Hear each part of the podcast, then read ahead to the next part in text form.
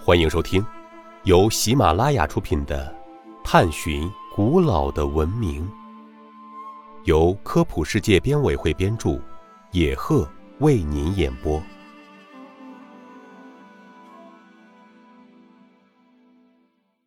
第一百四十一集：为什么说波尔格塞的战士是希腊化时期的写实艺术作品？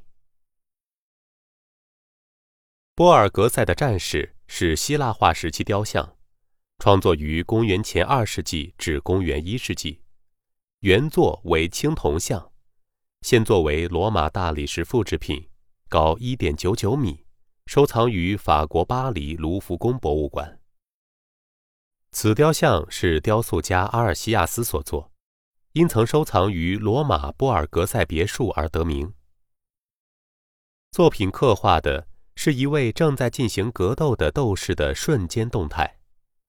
这名战士头侧偏，目光犀利，似乎正凝视着对手，一手原来可能握着盾牌向前伸，似乎正在抵挡着对手的攻击；另一手仿佛执剑有力的后摆，即将出击。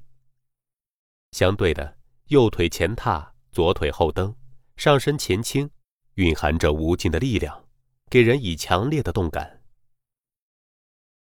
战士的形象被塑造得十分逼真，人体解剖结构准确，无懈可击，以至于直到现在，人们仍把它看作是学习人体解剖知识的典范。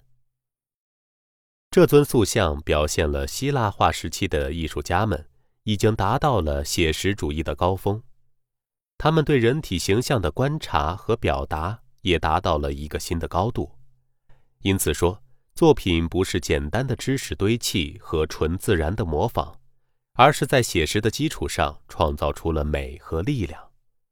这正是作品留给后人的最为深刻而难忘的印象。听众朋友，本集播讲完毕，感谢您的收听。